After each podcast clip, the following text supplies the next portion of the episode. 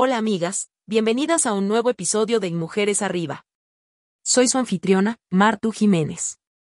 Hoy vamos a sumergirnos en una obra que promete ser una brújula para todas aquellas que buscan descubrir y potenciar la mejor versión de sí mismas. Saca lo mejor de ti de Cristina Soria. Este libro no solo nos invita a un profundo viaje de autoconocimiento y crecimiento personal, sino que también nos brinda herramientas prácticas para enfrentar los desafíos de la vida cotidiana con valentía, resiliencia y, sobre todo, amor propio. Acompáñenme entonces mientras desgranamos juntas los 10 puntos clave de esta magnífica obra y exploramos cómo aplicarlos en nuestras vidas. Punto 1. El autoconocimiento. El autoconocimiento es el primer escalón hacia el empoderamiento personal.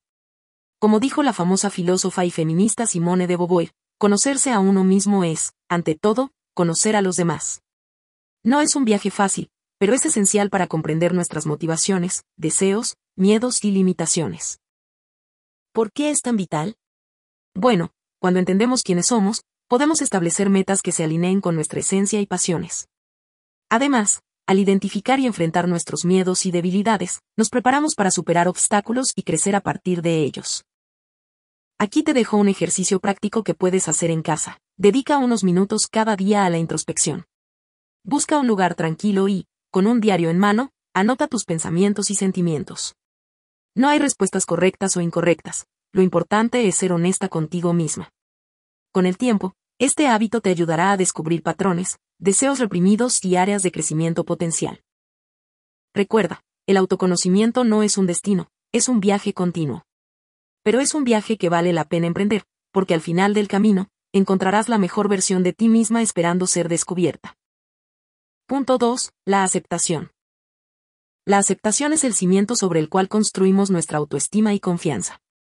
Carl Rogers, uno de los psicólogos más influyentes del siglo XX, afirmó que el primer paso para cambiar es aceptarnos tal y como somos. Y es que, si no abrazamos nuestra esencia, ¿cómo podríamos crecer y evolucionar? A menudo, somos nuestras propias críticas más duras. Nos comparamos con otras personas, nos fijamos en lo que nos falta y nos menospreciamos. Pero, ¿y si te dijera que cada defecto que ves en ti es, en realidad, una parte única y valiosa de tu ser? Aquí te propongo un ejercicio. Haz una lista de cinco cosas que consideras imperfecciones en ti misma. Luego, al lado de cada una, escribe cómo esa característica te ha beneficiado o te ha enseñado una lección valiosa en la vida. Por ejemplo, si piensas que eres demasiado sensible, esa sensibilidad puede haberte ayudado a conectarte profundamente con otras personas o a ser empática en momentos críticos. Aceptarse no significa resignarse o no aspirar a crecer. Significa reconocer y valorar quienes somos en este momento, sabiendo que somos seres en constante evolución. Al final del día, la relación más importante que tendrás es contigo misma. Así que, ¿por qué no empezar por aceptar y amar a esa increíble mujer que ves en el espejo todos los días? Punto 3. La gestión emocional. Las emociones son una parte intrínseca de nuestro ser son el lente a través del cual experimentamos el mundo y, a menudo, determinan nuestras reacciones. Daniel Goleman, reconocido psicólogo y autor del bestseller Inteligencia Emocional, sostiene que nuestra habilidad para reconocer, comprender y manejar nuestras emociones impacta directamente en nuestra felicidad y éxito en la vida. La clave no es suprimir nuestras emociones, sino aprender a gestionarlas. Las emociones, incluso las que consideramos negativas, tienen un propósito. El miedo puede protegernos del peligro, la tristeza puede señalar una necesidad insatisfecha, y la ira puede indicar una injusticia. Pero, ¿cómo gestionamos nuestras emociones en un mundo que a menudo parece demandar una respuesta inmediata? Aquí va una técnica que puedes poner en práctica, la técnica del pare. Primero, pausa antes de reaccionar. Luego, analiza lo que estás sintiendo. Después, reconoce la causa subyacente de esa emoción. Y finalmente, Elige una respuesta adecuada y saludable. Un ejemplo práctico. Imagina que recibes un email en el trabajo que te irrita. En lugar de responder de inmediato, toma una pausa. Analiza tu irritación. Tal vez te sientes desvalorizada o incomprendida. Al reconocer esto, puedes elegir una respuesta que aborde el problema de manera constructiva, en lugar de simplemente reaccionar. Recuerda, la gestión emocional no significa no sentir, sino sentir con conciencia y responder con sabiduría. Punto 4. El establecimiento de objetivos. Tener una dirección clara es fundamental para cualquier viaje. Así como un barco necesita un destino para navegar, nosotras necesitamos objetivos para darle sentido y propósito a nuestra vida. La reconocida autora y conferencista Beck Zegler solía decir, si apuntas a nada, acertarás cada vez. Y es cierto, sin objetivos claros, nos encontramos a la deriva, navegando sin rumbo fijo. Pero, ¿cómo establecemos objetivos que sean realmente significativos y alcanzables? La respuesta está en la metodología SMART, una herramienta utilizada en el mundo empresarial y personal para definir metas. SMART es un acrónimo que significa específico, medible, alcanzable, relevante y temporal. Vamos a un ejemplo práctico. Imagina que deseas mejorar tu salud física. En lugar de establecer un objetivo vago como quiero estar en forma, podrías decir, quiero correr 5 kilómetros en 30 minutos dentro de 3 meses. Este objetivo es específico, correr 5 kilómetros, medible, en 30 minutos, alcanzable, con entrenamiento adecuado, relevante, mejorar tu salud, y temporal, en 3 meses. Pero más allá de la técnica, lo esencial es que tus objetivos resuenen con tu corazón, que sean un reflejo de tus valores y aspiraciones. No te establezcas metas basadas en lo que otros esperan de ti, sino en lo que tú realmente deseas para tu vida. Y, por último, recuerda, los objetivos son solo una parte. El verdadero valor está en el viaje, en cada paso que das hacia la realización de esos sueños. Punto 5. La actitud positiva. Una actitud positiva no es simplemente un estado de ánimo efímero, es una elección consciente que tiene el poder de transformar nuestra vida. Ellen Keller, a pesar de ser sorda y ciega desde una edad temprana, dijo una vez, la vida es una aventura atrevida o no es nada en absoluto. Su vida es un testimonio viviente de cómo una actitud positiva puede superar cualquier adversidad. Pero, ¿qué significa realmente tener una actitud positiva? No se trata de ignorar los problemas o de tener una visión irrealmente optimista de todo. Se trata de enfrentar desafíos con una mentalidad abierta, de creer en nuestras capacidades y de enfocarnos en soluciones en lugar de obstáculos. Un pequeño ejercicio que puedes incorporar en tu vida diaria es el de reframing o reencuadre. Cuando te encuentres ante una situación negativa, intenta verla desde un ángulo diferente.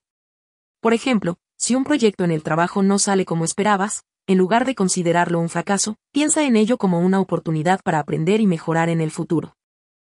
Además, cultivar una actitud positiva va más allá de nuestro diálogo interno. Se trata también de rodearnos de influencias positivas, ya sea a través de libros, música, personas o experiencias que nutran nuestra alma.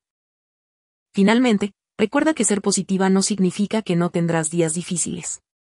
Todos los tenemos pero con una actitud positiva, esos días se convierten en oportunidades de crecimiento, aprendizaje y, sobre todo, de fortaleza.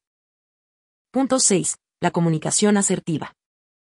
La comunicación es el puente que conecta nuestros pensamientos y sentimientos con el mundo exterior. Y en este puente, la asertividad es el pilar fundamental. La psicóloga y autora Virginia Satter, conocida como la madre de la terapia familiar, afirmó que la comunicación más importante es la que hacemos con nosotras mismas. Y tiene razón. La manera en que nos comunicamos refleja cómo nos vemos y valoramos. Pero, ¿qué es realmente la comunicación asertiva? Se trata de expresar nuestras opiniones, sentimientos y necesidades de una manera clara, directa y, sobre todo, respetuosa. No se trata de ser agresivas ni pasivas, sino de encontrar ese equilibrio en el que somos escuchadas y, al mismo tiempo, escuchamos a los demás. Un ejercicio práctico para cultivar la asertividad es el uso de declaraciones en primera persona, conocidas como yo. Por ejemplo, en lugar de decir tú nunca escuchas, podrías expresar siento que no estoy siendo escuchada cuando hablo sobre este tema. Al hacerlo, estás asumiendo la responsabilidad de tus sentimientos y evitando culpar o atacar al otro.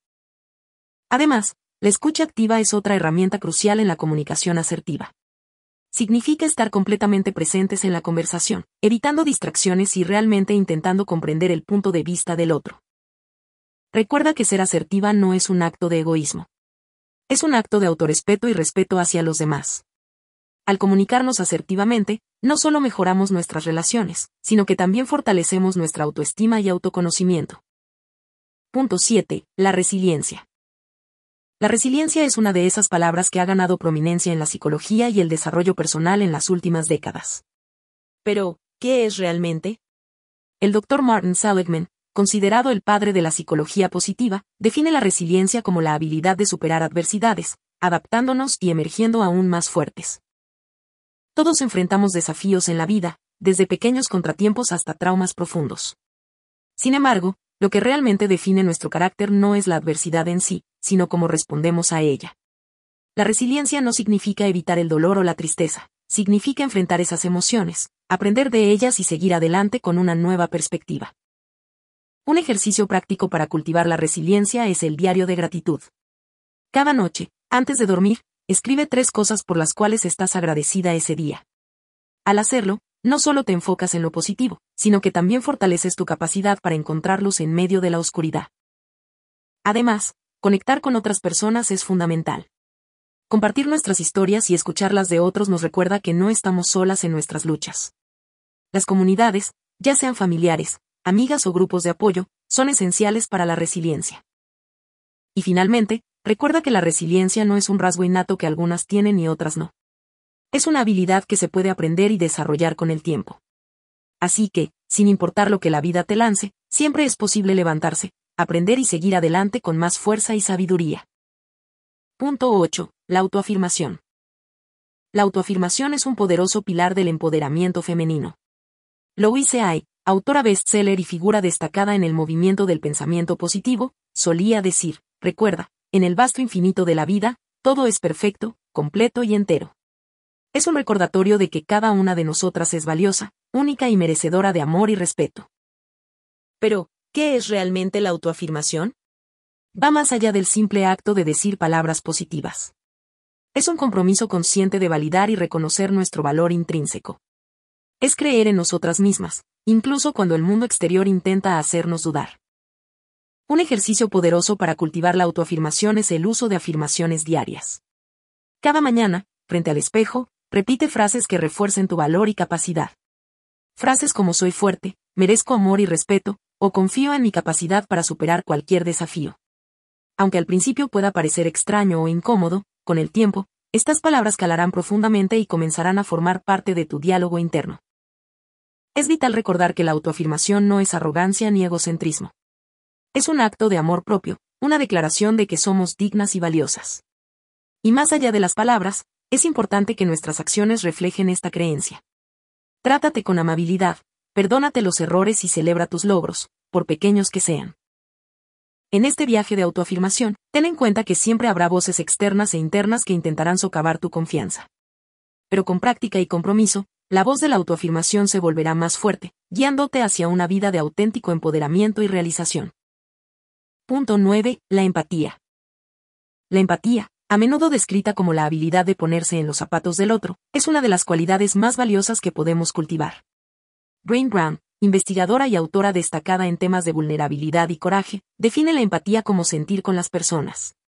Y es que la empatía no solo nos conecta con los demás, sino que también profundiza nuestra comprensión de nosotros mismos.